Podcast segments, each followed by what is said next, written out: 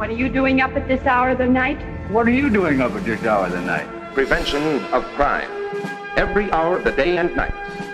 Movie. Break! Is the team that protects your property and you. Hallo liebe Leute beim Movie Break. Ich bin Lida und nicht alleine hier, sondern mit Cem Kaya, dem Regisseur von Liebe, D-Mark und Tod, Aschmark Ölüm. Hi Cem. Hallo, danke für die Einladung. Und der Film, der am 29. September im Kino startet und schon auf der Berlinale lief, handelt von der Musikkultur türkischer Migrantinnen und deren Nachfolgen.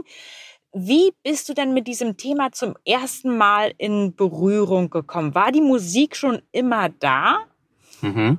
Die Musik war schon immer da, die war auch immer um uns herum, durch zum Beispiel die Hochzeiten, die Musikrestaurants, dadurch, dass das zu Hause lief. Aber äh, historisiert hat es eigentlich, haben das äh, Imran Ayata und Bülent Kulukcu mit ihrer Compilation Songs of Gastarbeiter. Die kam 2013 raus und auf einmal äh, haben wir alle irgendwie uns kollektiv nochmal erinnert an die Musik und auch an die Musik der ersten Generation, weil wir, die kannten wir auch nicht. Zum Beispiel die Yüksel Özkasap, die Nachtigall von Köln, die Millionen von Schallplatten verkauft hat hier in Deutschland. Ich kannte sie persönlich zum Beispiel gar nicht. Und deswegen war diese Compilation, diese Pionierarbeit, die die beiden gemacht haben, unglaublich wichtig. Also hattet ihr sozusagen schon eine Art Blaupause für den Film oder einen Ansatzpunkt? Ihr geht ja äh, bis sozusagen zum Anfangspunkt zurück, als die damals Gastarbeiter genannten Migrantinnen und Migrantinnen nach Deutschland kamen und die Musik mitgebracht hatten als eine Sache, die sie noch direkt mit der Heimat verband. Denn diese türkische Kultur, wie wir sie heute hier in Berlin haben, die existierte ja damals noch nicht. Die Leute waren mitten in der Fremde, in der BRD der 60er. Es war eine ganz andere Welt. Wie war das damals? Konnte man das damals schon im Plattenladen kaufen? Hatte man das im Koffer dabei? Ging das überhaupt abzuspielen? Und wie ist das dann gewachsen, dass daraus richtig Bands kamen, die gesagt haben, jetzt spielen wir das auch und nicht nur das Alte, was schon da ist, wir machen auch was ganz Neues? Mhm. Mm, ich glaube, also die Musik hat eigentlich schon im Zug angefangen. Es gibt ja diese äh, Tradition der, der Bağlama-Spieler, also dieser, diese türkische Langhalslaute, äh, die, die Tradition der Aşık. Die Aşık, das sind so Volkssänger, äh, Wandersänger. Äh, und es gibt Amateur-Aşık, es gibt professionelle Aşık. Und der Aşık ist jemand, der eigentlich so, der äh, satirisch ähm, zum Beispiel die Politik kommentiert, den Alltag äh, kommentiert, die gesellschaftlichen Umstände kommentiert zum Beispiel. Und das beginnt schon, hat im Zug schon angefangen. Jeder, also derjenige, der die Barlama hatte, um den herum haben sich natürlich alle versammelt und der hat dann seine Musik erstmal gespielt.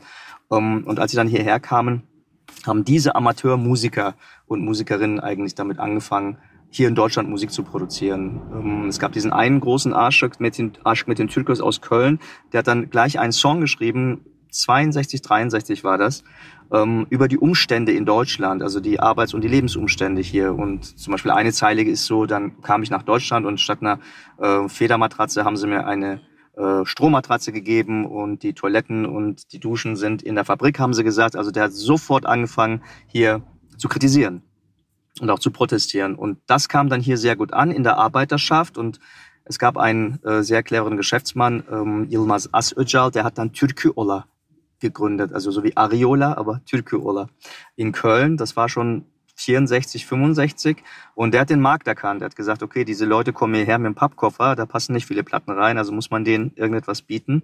Und auch das Köln-Radio hat ja schon 64 angefangen, türkisch zu senden, weil man gemerkt hat, da, die brauchen irgendwas Kulturelles, ne, irgendwas Eigenes. Und so ist eine kleine Szene entstanden und die ist gewachsen. Diese Plattenlabels sind immer größer geworden. Man hat aus der Türkei Platten lizenziert und dann importiert, beziehungsweise dann auch hier produziert und hat dann sukzessive Künstler und Künstlerinnen ähm, in und um Köln erstmal, also weil Türke Ola damals eben die eins, der einzige Plattenladen war, äh, die, das einzige Platten, der einzige Plattenverlag war, Musikverlag, ähm, erstmal in und um Köln herum hat das erstmal stattgefunden. Und dann kamen andere Plattenfirmen wie Uselli in Frankfurt, das war ein ganz großer Player, und dann äh, Minarege in München, auch ganz groß, also die drei großen gab es, aber es gab dann später auch kleinere. Und so ist das gewachsen. Es kamen keine professionellen Musiker zum Arbeiten hierher. Aber was es dann gab, zum Beispiel in den 80er Jahren, äh, Konzerte. Also türkische äh, Superstars kamen dann nach Deutschland und sind dann in fünf, sechs, sieben Städten aufgetreten und haben dann wirklich Stadien gefüllt. Ähm, die Westfalenhalle zum Beispiel, Ferdi Teufel-Konzert, ich glaube 1982 oder 83 war das, war bumsvoll, also wirklich bis zum letzten Mann. Und diese Konzerte wurden dann auch aufgezeichnet und dann als Videokassette, als es den großen äh, Videokassettenboom ähm, hier gab, ähm, dann wiederverkauft oder vermietet. Und der Markt hier in Deutschland war ja doch irgendwann größer als der vergleichbare Markt in der Türkei, wenn ich das richtig mhm. verstanden habe. Ja, weil die haben ja nicht nur in Deutschland verkauft, es gab ja Gastarbeiter, also sogenannte Gastarbeiter und Gastarbeiterinnen in ganz Europa. Es gab ja in den Niederlanden gab es ja äh, eine große Anzahl, es gab in Österreich, in Dänemark, in Schweden ganz viel zum Beispiel. Und man hat halt in ganz Europa eigentlich das ganze Geschäft irgendwie dominiert. Und ein Punkt, den ich auch sehr faszinierend fand, war, dass diese Musik, du hast es jetzt nochmal erwähnt, auch sehr sozialkritisch war und ganz konkret auch die Lebensumstände kritisiert hat und viele zumindest erlebe ich, dass es viele Deutsche tatsächlich noch diesen Mythos glauben, oh, die Gastarbeiter kamen und haben sich ins gemachte Nest gesagt, und alles war ganz kuschelig. Und dass es tatsächlich eine, für viele eine Verschlechterung der Lebensqualität war und eine ganz krasse Segregierung von der deutschen Gesellschaft, dass man nicht wollte, dass die jetzt im gleichen Haus wohnen wie Deutsche, und man gesagt, okay, ihr zieht da in dieses Haus und da wohnen jetzt nur Türken und dass das so wirklich vorgegeben war, die Leute gar nicht die also die Wahl oder die Möglichkeit hatten oder nur in sehr, sehr begrenztem Umfeld zum Beispiel sich auszusuchen, wo sie wohnen oder sich sozial zu verbessern durch die starke Diskriminierung. Das ist ein großer Unterschied zur deutschen Musik, die ja sehr in den 60ern, 70ern sehr kuschelig oft war, was Schlager angeht. Also gab es überhaupt Berührungspunkte zwischen deutscher Musik und türkischer Musik? Oder würdest du wirklich sagen, das war dieses Kontrastwelt von einlullenden Schlagern auf der deutschen Seite, überwiegend, nicht ausschließlich, aber überwiegend und der doch vorwiegend durchaus kritischen oder melancholischen Musik aus äh, türkischer Wurzel. Es gab also später, in den 80er Jahren, würde ich sagen, gab es schon so Fusion-Bands auch, also wo dann die Bandmitglieder zum Teil äh, Deutsche und Türken gemeinsam mal. Es gab ja zum Beispiel die Band Yarinistan, dann gab es äh, Ensemble Oriental. Ähm, und darüber hinaus viel mehr. Aber in den 60er und 70er Jahren war das strikt getrennt und dann hat auch der türkische Musikmarkt ja gar nicht über die Vertriebswege, über die deutschen Vertriebswege funktioniert, sondern das lief ja über die Import-Export-Geschäfte oder die Lebensmittelläden. Also man hat da, man ist in den türkischen Lebensmittelladen gegangen und da gab es auch die Kassettenecke halt.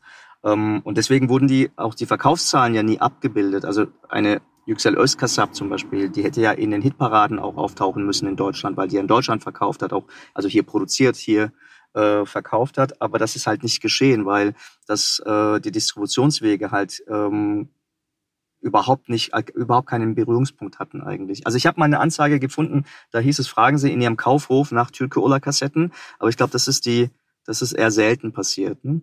dass es da eine Ecke gab. Ähm, weil es war ja auch praktisch für die, für die Gastarbeiter und Gastarbeiterinnen natürlich im türkischen Laden alles zu bekommen. Weißt du, du gehst da hin und hast halt von Essen bis zum, äh, zum, zum Flugticket in die Türkei kriegt man da halt alles. Und dann eben auch die Videokassetten und die Audiokassetten.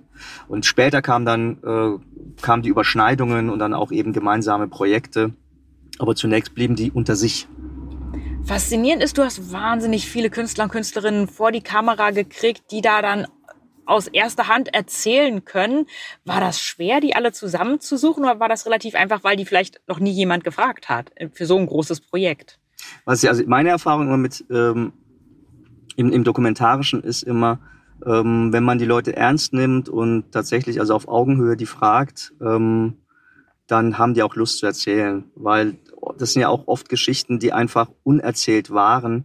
Ähm, und in Vergessenheit geraten sind und die Leute haben das so in sich, die wollen ihre Stories erzählen. Das hatte ich schon in meinem letzten Film, Remake, Remix, Rip-Off. Ähm, da ging es um türkisches Kino und das waren dann auch lauter Regisseure, die halt sich unverstanden gefühlt haben und ne, unbedingt erzählen wollten, wie es halt damals war. Und so ähnlich war das hier mit vielen Künstlern und Künstlerinnen. Zumal man ja auch sagen muss, dass viele Künstler und Künstlerinnen hier ja dann auch verarmt sind später. Also die haben ja zum Beispiel zu der großen, in den 80er Jahren äh, bei den Hochzeiten sehr viel verdient ähm, das war ja aber alles, ähm, das war ja kein, kein versteuertes Einkommen. Das war ja, ne, das war zugestecktes Geld letztendlich. Ähm, die haben keine, äh, keine Rentenversicherung gehabt tatsächlich und sind dann halt im Alter verarmt zum Beispiel und auch vergessen. Und deswegen, ja, fanden, fanden viele es natürlich toll, dass wir diese Geschichten nochmal aufmachen und erzählen.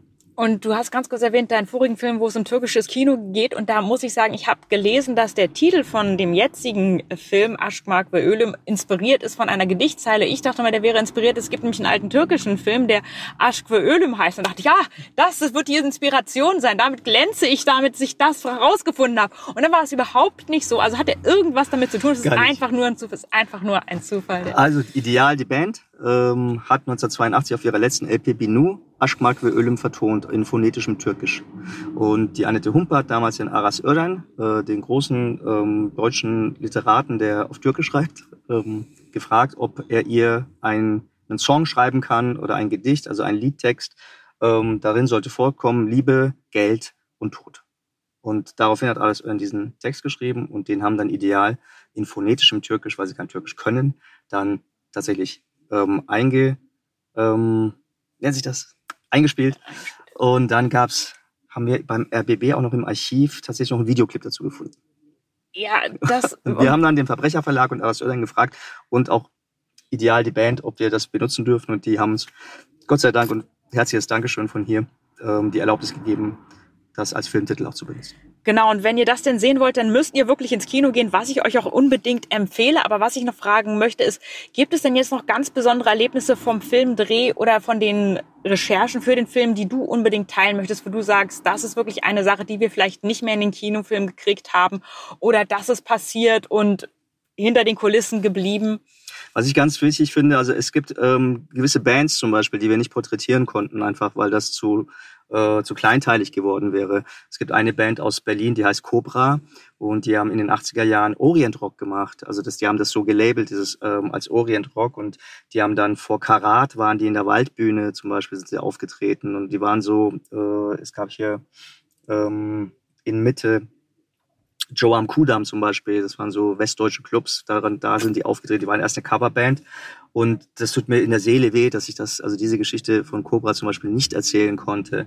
Aber es gibt dann noch andere Stories, wie zum Beispiel ganze Genres, die nicht erzählt worden sind oder auch ganze, ähm, also das ist ja, wir, sagen ja nicht türkisch mehr, sondern türkeistämmig und es gibt ja viele Ethnien und Religionen und äh, die kurdische Musik zum Beispiel kommt ganz arg kurz, äh, also wird nur angerissen bei uns im Film, aber die ist unglaublich wichtig, weil in den 80er Jahren äh, die kurdische Sprache in der Türkei ja verboten war und deswegen halt viele ähm, viele Kurden nach Deutschland gekommen sind und hier sich eine unabhängige Szene entwickelt hat, weil die Sprache und die Musik war ja hier nicht verboten und ganz große kurdische Künstler und Künstlerinnen sind dann hierher gekommen, so wie Nizamettin Arıc oder, oder Shivan Perver.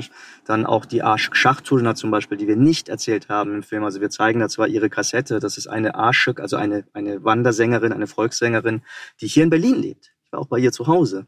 Ähm, und die ist unglaublich, die musste 1971 nach dem anderen Militärputsch musste die dann fliehen. Äh, und seitdem lebt die hier und geht auf Gewerkschaftsveranstaltungen, geht auf diese, ähm, auf, auf alevitische ähm, Veranstaltungen in den Jamhäusern zum Beispiel. Also ne, es gibt so viele unterschiedliche ähm, Künstler und Künstlerinnen, die wir nicht abgebildet haben, nicht abbilden konnten. In 90 Minuten Film kann man das leider nicht. Trotzdem gibt der Film einen wahnsinnig guten Eindruck, sowohl menschlich als auch musikalisch, von diesem riesigen Musikschatz, den es da gibt und von dem vielleicht besonders Deutsche nicht so viel wissen, weil es leider im Musikunterricht nicht vorkommt, was ich eigentlich eine Unverschämtheit finde, denn es ist ja ein Teil der deutschen Geschichte. Es ist ja nicht eine separate Geschichte, die sich irgendwo abspielt. Es ist ja hier in Deutschland und sollte auf jeden Fall vorkommen, wenn man deutsches Lied gut den Kindern irgendwie vermittelt, was ja geschieht, dass das dann auch da drin vorkommt. Und ich hoffe, dass zumindest viele von den Künstlern jetzt auch wieder populär werden oder es vielleicht, ist denn eigentlich ein Soundtrack geplant zum Film? Das ist doch die Frage, die ich jetzt unbedingt noch stellen muss. Gibt es einen Soundtrack Nein, zum Film? Also, weil die Rechteklärung war wirklich so hart, auch für den Film. Ne? Das ist, also wir haben ja so viel Musik und so viel Bildrechte und Videorechte klären müssen, dass die Energie nicht mehr für einen Soundtrack gereicht hat. Es gibt eine Spotify-Liste.